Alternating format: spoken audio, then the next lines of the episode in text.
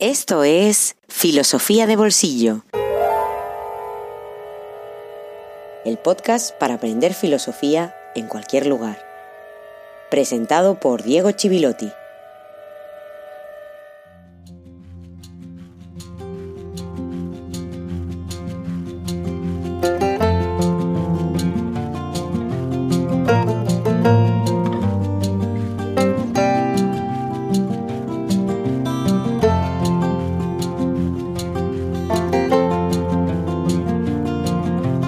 Buenos días, buenas tardes, buenas noches y feliz jueves filosófico número 64 dedicado a Juan Elvira. Gracias Juan por tu respaldo a este proyecto en Patreon. O debería decir quizá feliz viernes filosófico porque esto está viendo la luz después del jueves filosófico. Una serie de acontecimientos nos han llevado a que sea un poco más tarde. Nada más. Porque así es, la semana pasada tuvimos el episodio semanal habitual del podcast, continuamos hablando de Rousseau y hoy debíamos tener un directo. No ha podido ser así, pero como soy tozudo y no me gusta rendirme, y además el tema y el invitado no me permitían darme el lujo de rendirme, hoy tendremos al invitado y al tema que me había propuesto hace un tiempo, aunque sea solo en formato audio y no lo tengamos en directo. El tema ¿Cuál es? Bien, el tema es el pensamiento de Giordano Bruno, un autor inclasificable, inaprensible, complejo y apasionante que no ha aparecido todavía en filosofía de bolsillo. Recordemos que la Edad Media ha aparecido aún pocas veces, el Renacimiento también pocas, y en nuestro hilo central hicimos un salto en la primera temporada hasta René Descartes. Pues bien, hoy vamos a hablar de quién era Giordano Bruno, más allá de aquel que fue condenado por la Inquisición romana y que murió en la hoguera el sábado 19 de febrero de 1600 en el campo de Ifiori de Roma, no sin antes decirle a sus jueces, quizá vosotros al sentenciarme sentís más temor que yo escuchándos. Lo convirtieron después en un símbolo del libre pensamiento contra la intolerancia, un símbolo y un mártir de la revolución científica, y con ello no le hicieron ningún favor. Como dice nuestro invitado de hoy, era un Bruno mutilado, donde estaba ausente lo esencial en su pensamiento, la desmesura mágica y visionaria que era sin duda una herejía. ¿El invitado quién es? Pues casi tan inclasificable como Bruno y también apasionante por su obra y su trayectoria. Se trata de Ignacio Gómez de Liaño, gran poeta, escritor, pensador y traductor de Giordano Bruno, con una trayectoria muy relevante y conocida. La excusa para invitarlo, la edición en la editorial Libros del Innombrable de Mundo, Magia, Memoria, una antología de textos de Bruno que tradujo y editó no ahora, sino hace años y de hecho esta edición de febrero de 2021, muy reciente, comienza con el prólogo a la edición de 1997. Hay que felicitar por lo tanto y agradecer sobre todo a Libros del Innombrable una vez más por recuperar esas ediciones que ya nos encuentran y que nos pueden servir para revitalizar o volver a poner sobre la mesa un autor, una cuestión o una época. Como explica Gómez de Liaño en ese prólogo, el libro se divide en tres partes bajo esos tres términos que recogen un retrato completo del Bruno filósofo y del Bruno de la magia y las artes de la memoria.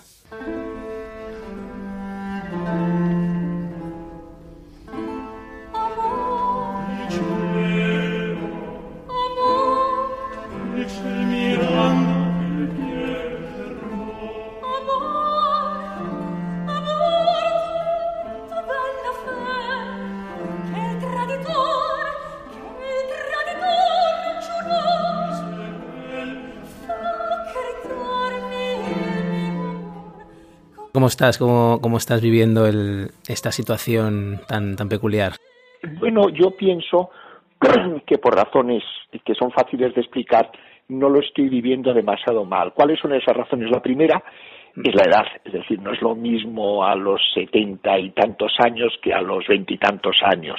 En que uno necesita más moverse, salir, ver a gente. Luego que por otro lado en estos últimos año y medio se me han acumulado eh, muchas reediciones de libros y libros nuevos, lo cual significa que tenía que repasarlos, revisarlos, corregirlos, etcétera, etcétera. Y eso me ha llevado mucho trabajo, por lo tanto, aunque no hubiese habido la pandemia, yo también me habría de alguna manera autoconfinado. Y luego también hay otro, otro tercer aspecto que quiero destacar de cómo lo he vivido. Eh, recuerdo que cuando el confinamiento ya se pudo salir eh, pues todos tuvimos la sensación de que la ciudad se había transformado, que era casi, eh, no sé, algo de película, de película de ciencia ficción, más bien. Entonces, claro, esa visión diferente de pronto de las calles, de la ciudad, de la gente, o mejor dicho, de la no gente, pues también era algo que, que quieras que no, eh, pues servía de estímulo para la imaginación, para la reflexión, para, para el pensamiento. Es decir, que dentro de lo que cabe no lo he vivido demasiado mal. Por otro lado, pues como muchos, claro, había que tomar precauciones, puesto que eh, el contagio, pues tampoco se sabía muy bien si las mascarillas sí, si las mascarillas no, si la distancia de un metro cincuenta, de dos metros, y sitios cerrados o no cerrados, en fin. pero bueno, que dentro de lo que cabe no, no puedo decir que me haya afectado eh, negativamente en muchos aspectos, aunque sí veo que, por ejemplo, se ha afectado yo diría que a la gente joven más, a la gente que tiene por su profesión mucha vida social, pues por ejemplo todos los de los hoteles, los restaurantes, las cafeterías, eh, todo eso pues claro que les ha afectado y muchísimo y eso sí pues me, me, apesadumbra. También es verdad que de pronto pues eh, han aparecido las terrazas, no es que no existiesen antes las terrazas, pero el número que ahora hay en, en las calles de Madrid de luego era inimaginable. Digamos. Pues ya para acercarnos un poco a, a Giordano Bruno, quería empezar por, por bueno, eh, decir eh, que te acompaña en tu vida desde hace mucho. Eh, se nota incluso en la, edición, ¿no? No solo por las anotaciones y, los estudios introductorios tan interesantes, sino porque también te lo haces tuyo de algún modo, muy en especial en ese apartado titulado Distracciones y especulaciones nolanas, ¿no? Que es toda una reflexión muy interesante sobre el lenguaje. Y quería preguntarte si hay una genealogía o hay un detonante en ese interés por Bruno en, tu obra, en tu trayectoria? Sí, pues hay varios detonantes. El primero fue cuando estaba en la universidad en los años 60 estudiando filosofía. Eh, sí leí, leí el libro de Ernest Bloch eh, sobre Bruno, en que reivindica pues eh, a Bruno como un precedente del materialismo dialéctico. también leí otros textos de idealistas como Selin y otros sobre Bruno y leí y leí eh, digamos, algunas de sus obras italianas. Ahora nomás debería decir, eh, yo creo que sí que fue de la causa Principio E1, eh, sobre todo. Eh, bueno, pero sobre todo una figura simbólica, todavía pues era una figura simbólica de la filosofía en su sentido más académico y que había sufrido las consecuencias en el campo di Fiori, en la hoguera, y por lo que pude ver, por los retazos biográficos suyos que conocía, por su valentía, porque podía perfectamente haberse librado de la condena hoguera solo con decir que él sí creía en la Santísima Trinidad, que volvía al convento y, dos cosas más. Pero digo de ninguna manera, no digo esto, pues entonces no te queda más remedio que la hoguera. Quiere decir. Pero el también es verdad que en el 69, en los primeros meses que yo frecuentaba mucho la biblioteca de la University Library de Cambridge, yo estuve en la Universidad de Cambridge, eh, era mi último curso de carrera, lo hice por libre, entonces pues por, pues, por la razón del inglés y de, conocer mundo, pues estuve allí unos meses y iba todos los días a la biblioteca de la Universidad, una de las nacionales británicas, que tenía una ventaja enorme y es que uno podía moverse eh, por donde están los libros. Entonces ibas a la sección de filosofía y allí tenías tus mesas, tus asientos, con lo cual en un día de pronto podías ver al menos los lomos de 200 libros o no sé cuántos. Es decir, que podías, eh, no había que pedirlos los libros, salvo que fuesen, recuerdo la Anderson Run, salvo que fuesen libros raros. Eh, pero si no, pues tú los ibas a ver y los leías y además eh, estaba abierta muchas horas del día. Entonces sé que en ese momento, en algún momento, pues miré a Bruno y vi que había, muchas obras en latín que no tenía la menor idea, muy raras. Pero bueno, tampoco me preocupé más de esas obras latinas de Bruno, eh, que no había visto citadas ni en Ernest Bloch, ni en otros autores, ni en los manuales de historia de la filosofía. Y yo, por otro lado, aparte de la filosofía, estaba muy implicado desde el 64 en la poesía visual, la poesía semiótica, la poesía de la acción, la poesía pública, y esa época mía culminó en Ibiza, en el 72. Bueno, y antes de Ibiza yo hice en el Instituto Alemán de Madrid un laberinto de plástico, que era como un lugar que se podía recoger varias salas como por una tripa. Después en los encuentros de Pamplona, pues hice poemas aéreos y una manifestación de pancartas en blanco, etcétera, etcétera. Y después me fui a Ibiza. Y allí en Ibiza cayó en mis manos el libro de la señora Frances Yates, a la cual no conocía yo personalmente, la conocería un año después, eh, arte de la memoria, The Art of Memory. Entonces me interesó mucho porque eh, la figura más destacada de esa obra era Giordano Bruno, sus tratados mnemónicos y banda. Entonces lo que yo vi en la biblioteca, que me extrañó mucho y que no entendía bien, eran tratados mnemotécnicos, tratados lulianos y de magia. Entonces por eso me fascinó mucho la lectura de ese libro que al año siguiente yo traduje para la editorial Taurus, que es donde apareció directamente. E incluso en los poemas y en las esculturas poéticas que hice, una de las cosas que hice fue el teatro del olvido. Que ha estado expuesta, por cierto, en la exposición mía del, del Reina Sofía, y estuvo también en, el Museo de Arte Contemporáneo de Ibiza, mm. eh, porque era un poco el contraste con el teatro de la memoria de Giulio Camillo, que era un veneciano precedente de Bruno. Mm. ¿Y por qué me interesó mucho esto? Porque vi que de pronto se producía una alianza entre la imagen, el lugar y la palabra, el concepto. Y justamente yo había trabajado en eso, en mi poesía, y había sido durante tres años, hasta que me dieron expediente académico en marzo del 72, también en ese eh, eh, eh, fascinante año 72, en expediente académico, estuve de profesor de estética en la cátedra de Víctor Dors, de, estética y composición en la Escuela de Arquitectura de Madrid. Es decir, que también tenía una implicación arquitectónica que también había desarrollado en el centro de cálculo esos años, del 69 al 73, eh, de la Universidad de Madrid. Eh, entonces, claro, me interesó mucho y recuerdo, yo volví a Madrid de lo de Ibiza, ya para quedarme en Madrid a finales de noviembre, y en enero me puse en contacto con el editor de Taurus, que era Jesús Aguirre, y que era muy buen editor, una persona con muchos conocimientos de filosofía, etcétera. Le visité en, su despacho, que lo tenía en una especie de, mansión, de, casi de palacete, que todavía existe, en la plaza del Marqués de Salamanca, de Salamanca. Y, y, entonces se ve que le hablé con tanta pasión y tanta intensidad de Giordano Bruno, que de pronto él me dice, oye, ¿por qué no me haces una edición, haces una selección de obras de Bruno y tú te encargas de ello? Yo no contaba con eso, la verdad es que no pensaba en eso. No te lo habías planteado. No, no me lo había planteado. Y le dije, espera que lo piense unos días y te contesto. La verdad es que a los pocos días le contesté diciendo que sí, y a los pocos días me fui a Cambridge porque como la biblioteca de la University Library es la que mejor conocía y que resultaba más fácil, y de hecho hice fotocopias de las obras, todavía no tenía ediciones nuevas que hicieron en Alemania de las obras latinas de Bruno, que ahora lógicamente las tengo hace muy en ese momento no.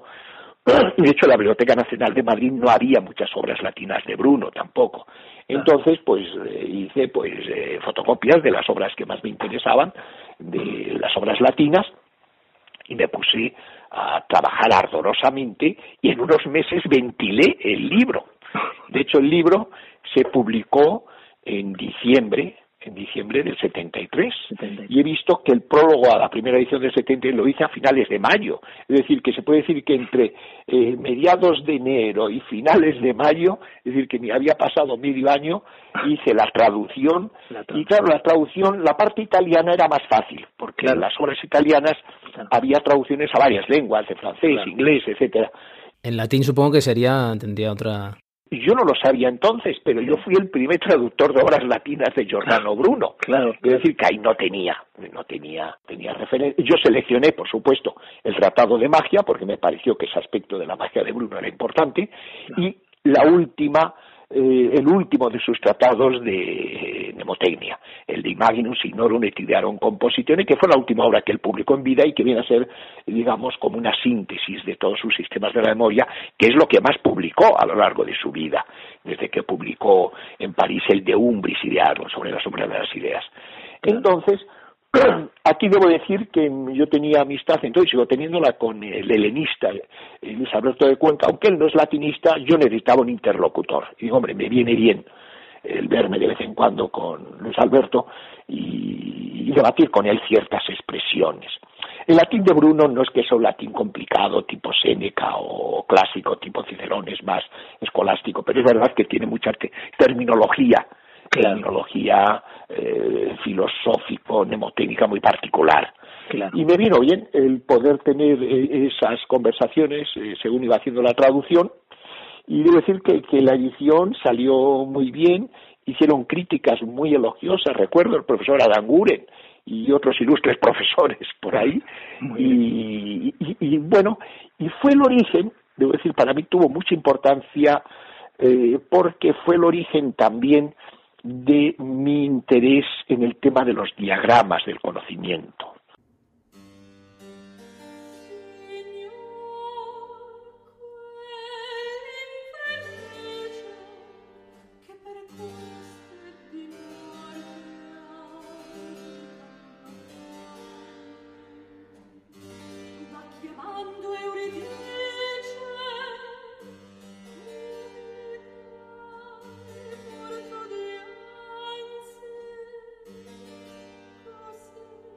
Volviendo un momento a, las, artes de la memoria y al, peso de la memoria y, el, gran peso que tienen en, esa reforma de la mente ¿no? que, le preocupa a Bruno, y también a las tres épocas en la historia del arte de la memoria, eh, me gustaría preguntarte un poco dónde estamos hoy si pensamos en, por, por, interpelar un poco al, al, ser humano actual frente a las tecnologías que nos hacen de muletas, ¿no? Y ese desprecio a veces de la memoria en la educación que hay, eh, ese debate que hay en la, actualidad. No sé si, nos, si, si, eres pesimista en ese aspecto, si nos puede conducir la pérdida de la memoria a la pérdida del mundo, ¿no?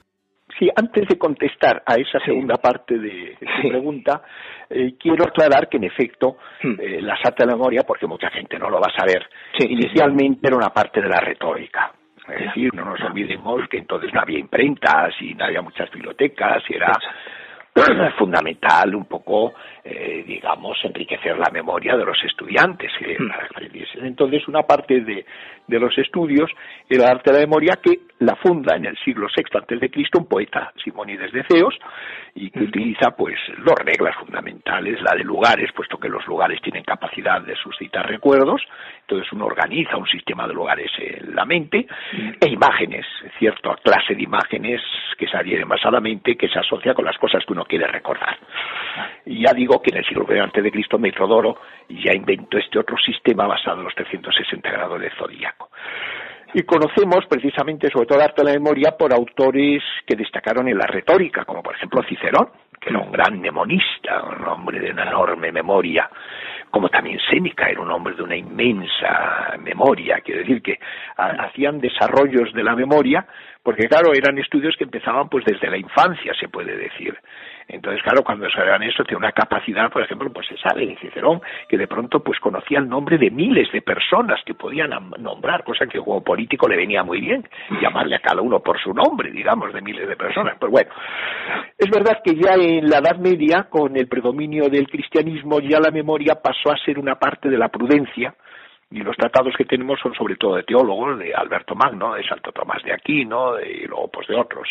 Entonces, digamos, aquí ya tenía un valor, si se quiere, pues eh, de recordación de, de la religión, en definitiva. Y no nos olvidemos que en gran medida la liturgia eh, católica, eh, y es algo que sostengo hace mucho tiempo, es una manifestación del arte de la memoria, ritualizada, digamos, para que a lo largo de los 365 días del año, si uno ha practicado esa liturgia, pues lógicamente se ha empapado, se ha embebido de la religión católica. O los ejercicios espirituales de San Ignacio o las moradas de Santa Teresa es una aplicación del arte de la memoria. Es verdad que ya a partir del siglo XVII eh, pierde fuerza quizá también por el hecho de la imprenta, por el hecho de que hay más bibliotecas, pues no sé, eh, el caso es que era, y hoy en día, claro, como todos tenemos una enciclopedia en el bolsillo, y llevamos nuestra enciclopedia en el bolsillo, cogemos un aparatito mínimo, que es como un librito de estos pequeños de la colección Crisol, entonces pulsamos un poco en la pantalla y ya sabemos todo lo divino y lo humano y nos creemos que somos sabios universales cuando somos unos ignorantes universales, es la realidad.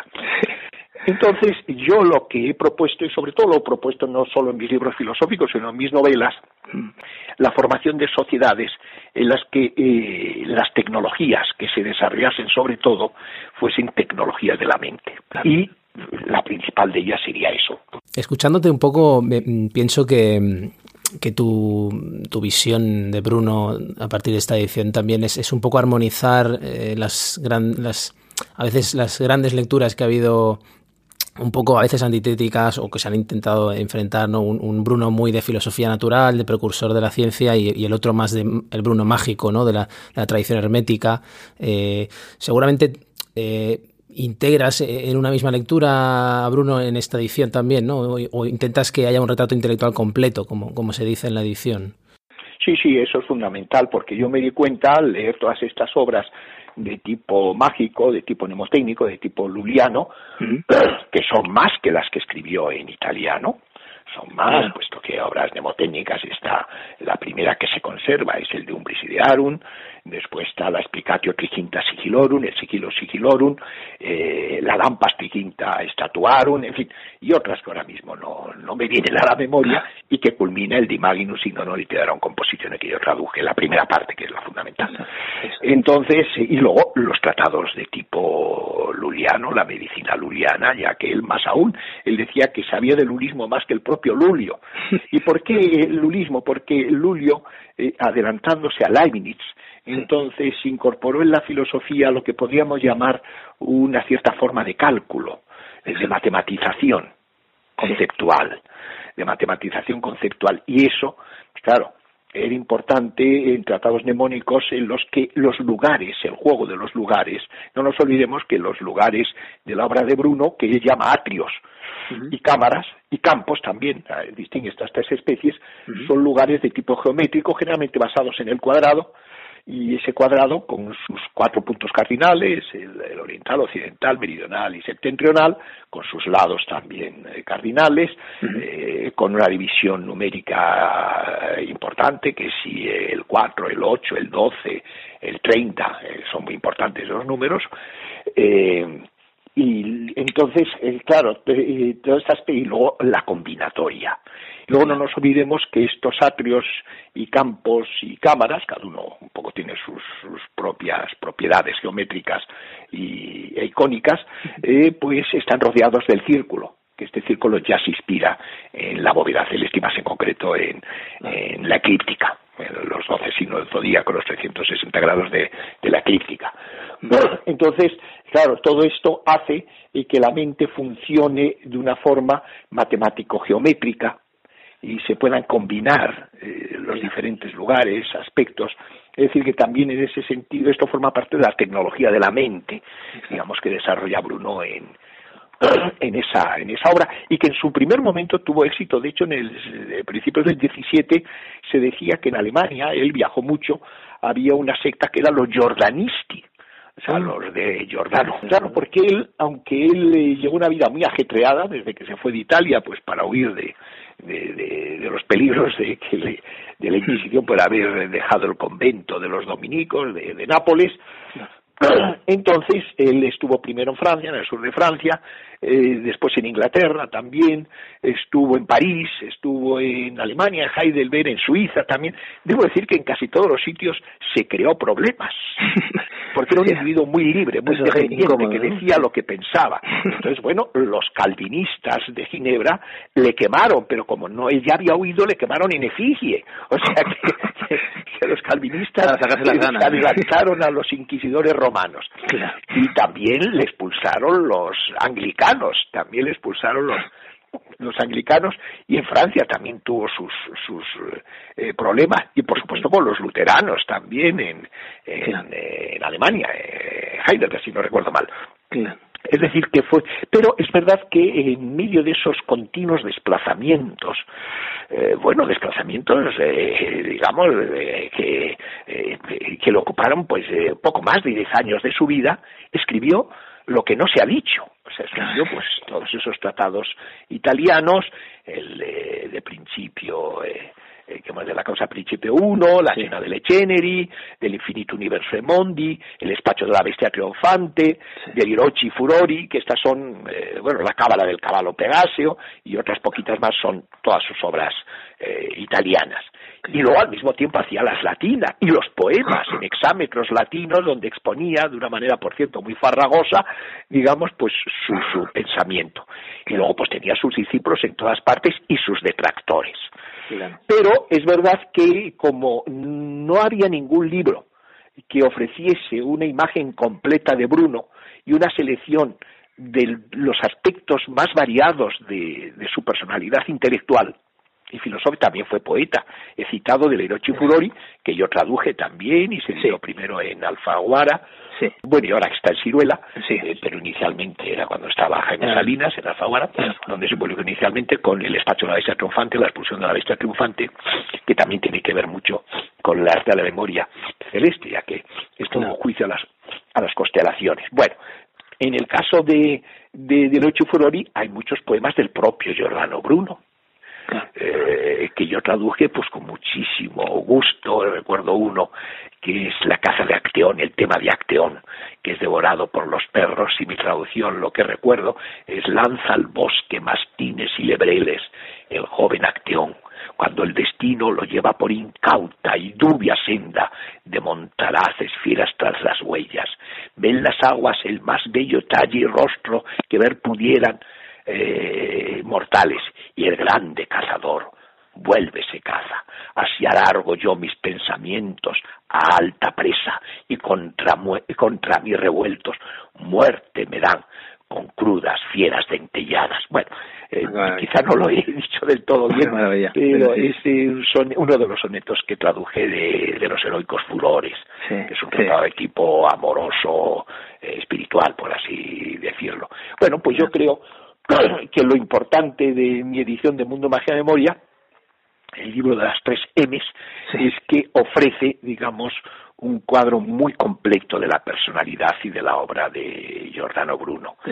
Y en aspectos que no estaban estudiando, estudiando, bueno, hasta el punto de que eso, de que eh, gran parte de las obras que, traduzco de, Bruno no se habían traducido nunca a ninguna lengua, ni siquiera al italiano ni, ni, ni al inglés y que por eso, y por otro lado me permitió en el preprólogo que titulé como con el nombre de distracciones y especulaciones nolanas, digamos aportar también una visión muy experimental, muy en fin, eh, que está entre lo poético, lo filosófico, Totalmente. lo wittgensteiniano también, eh, que bueno, que también es otra aportación, digamos, porque por otro lado pues están luego las introducciones a cada obra, y con los cientos de notas que hay, de en fin, muchísimas, o sea, que todo eso. Para preguntarte algo más, más específico que me ha parecido muy interesante también eh, en relación a, hablar de la convertibilidad del hombre, en relación a la demonología, ¿no? de, que es de raíz neoplatónica también. Eh, haces referencia a Platón y, a ese teatro de marionetas donde son los dioses los que mueven las cuerdas. Te quería preguntar un par de cuestiones. Primero, si, si son esos demonios, o el demonio en concreto hablas de un demonio aéreo ¿no? que acaricia el universo, el que logra espiritualizar la materia también, y, el mago es, son, esos demonios, digamos, eh, quien tiene la capacidad, y el mago quien tiene la capacidad de invocarlo, ¿no? Y vincular el mundo físico y divino. Sí, bueno, vamos a ver, la magia tiene como dos partes principales, que uno es la que trata de los demonios y otra de los vínculos. Eh, la que trata de los demonios eh, lo que pretende es descubrir aspectos eh, secretos de la realidad, de la realidad física o de la realidad psicológica y darle un nombre. Entonces recurre para eso pues en los tratados que había en la época de demonología, el más famoso que era de la Baja Edad Media de Pselos, un bizantino, él distinguía entre los ígeneos, los demonios que se manifiestan en forma de fuego, los eh, etéreos en forma de éter, los aéreos en forma de aire, los uh, de, de, agua, los de tierra y los lucífogos, los que huyen de la luz. Era una especie de, distribución que hacía de demonios. Pero los demonios, en definitiva, para un Bruno, o como también para su precedente, en el que se inspira mucho, en el de Oculta, el autor de De Oculta Filosofía, eh, que es eh, eh, Agripa, Agripa. Enrique Cornelio Agripa, no me sabía el nombre, exactamente, pues, y también, por supuesto, en el, de Vita Coelitus, eh, de, de Ficino y en obras de Pico de en fin, en diferentes autores del Renacimiento que estuvieron muy interesados en, en las cuestiones, digamos, de, de la magia, en el sentido de que era el nombre que se daba en aquella época a la técnica, eh, pero una técnica que no solo era física, sino también psicológica. Entonces, muchos aspectos del de magia tienen que ver con el uso de imágenes, de palabras, la elocuencia, la elocuencia, digamos, para llegar a la gente en una visión un poco en la línea de Maquiavelo, pero eh, digamos es como si a Maquiavelo se le viese como un mago de la política. Ya queda unas reglas para llevar a la sociedad en la dirección que el príncipe quiere que vaya. Claro. Entonces tiene todas esas dimensiones, digamos, la magia de, de Bruno. Entonces los demonios son eso, las formas en las que aparece la materia en sus diferentes niveles.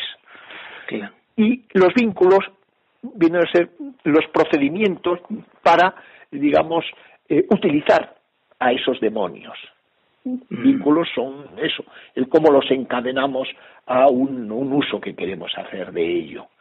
Claro, lo que se refiere a técnicas de tipo eh, físico, pues lógicamente los tiempos de Bruno estaban muy atrasados si lo comparamos con nuestros tiempos, con las tecnologías, eh, digamos, físicas y biológicas que hay, inmensas.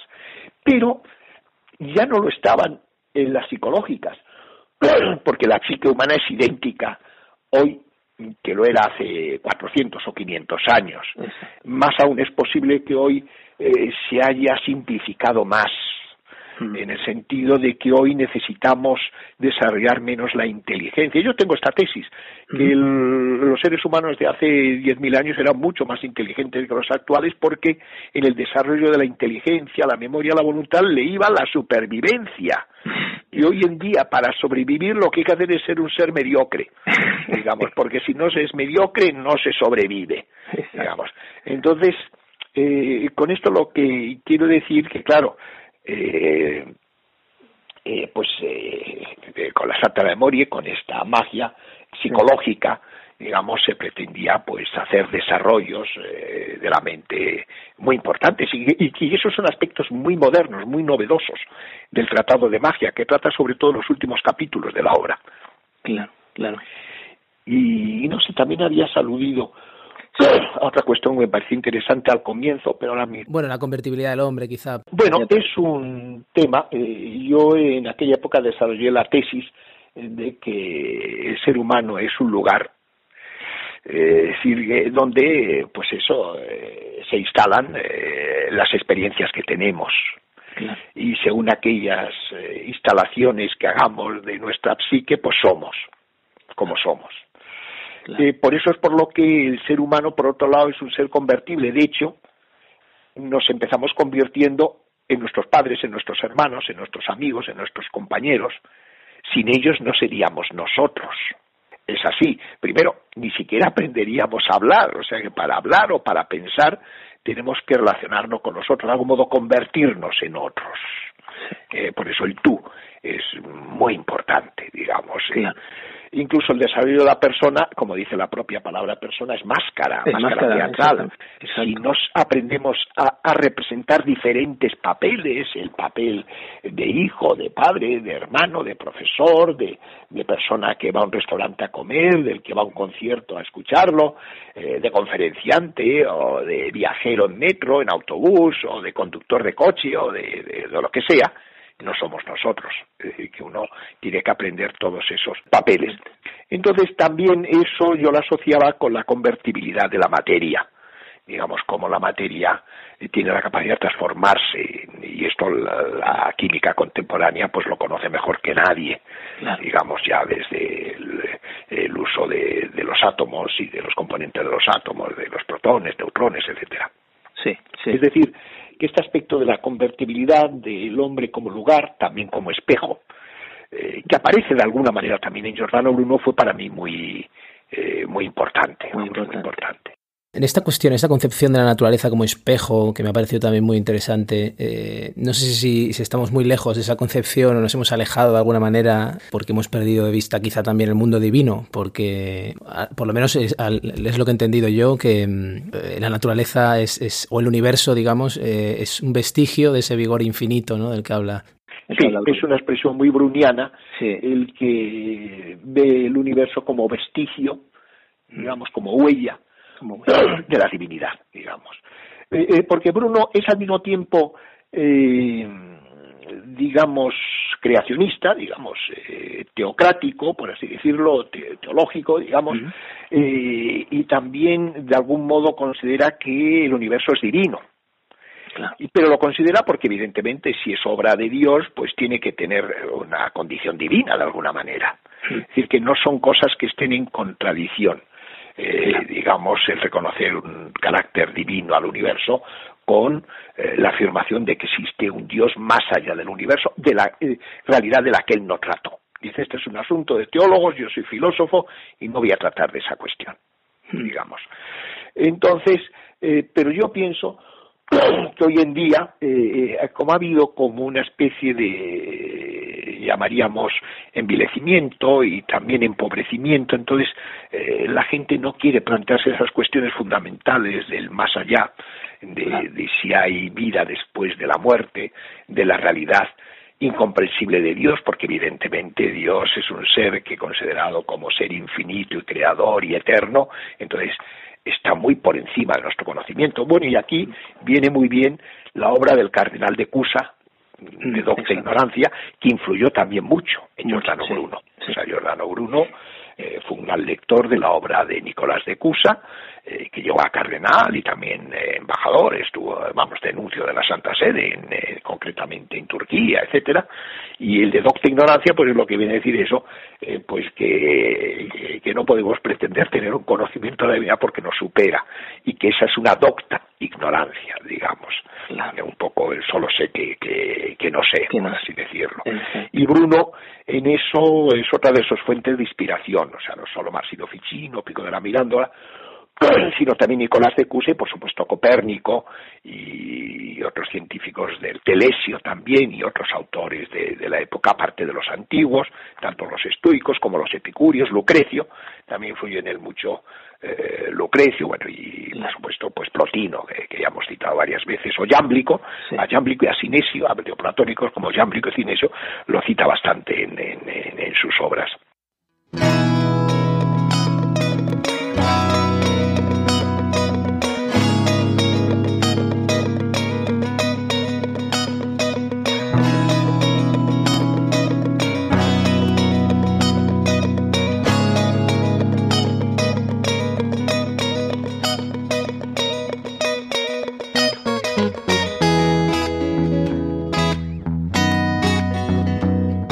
Filosofía de Bolsillo existe gracias a ti.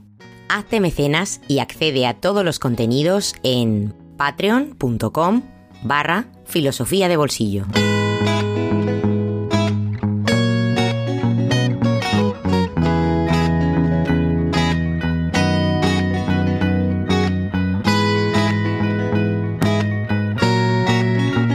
Muchas gracias por escuchar otro episodio más de Filosofía de Bolsillo dedicado hoy a Juan Elvira. Espero que te haya gustado, Juan.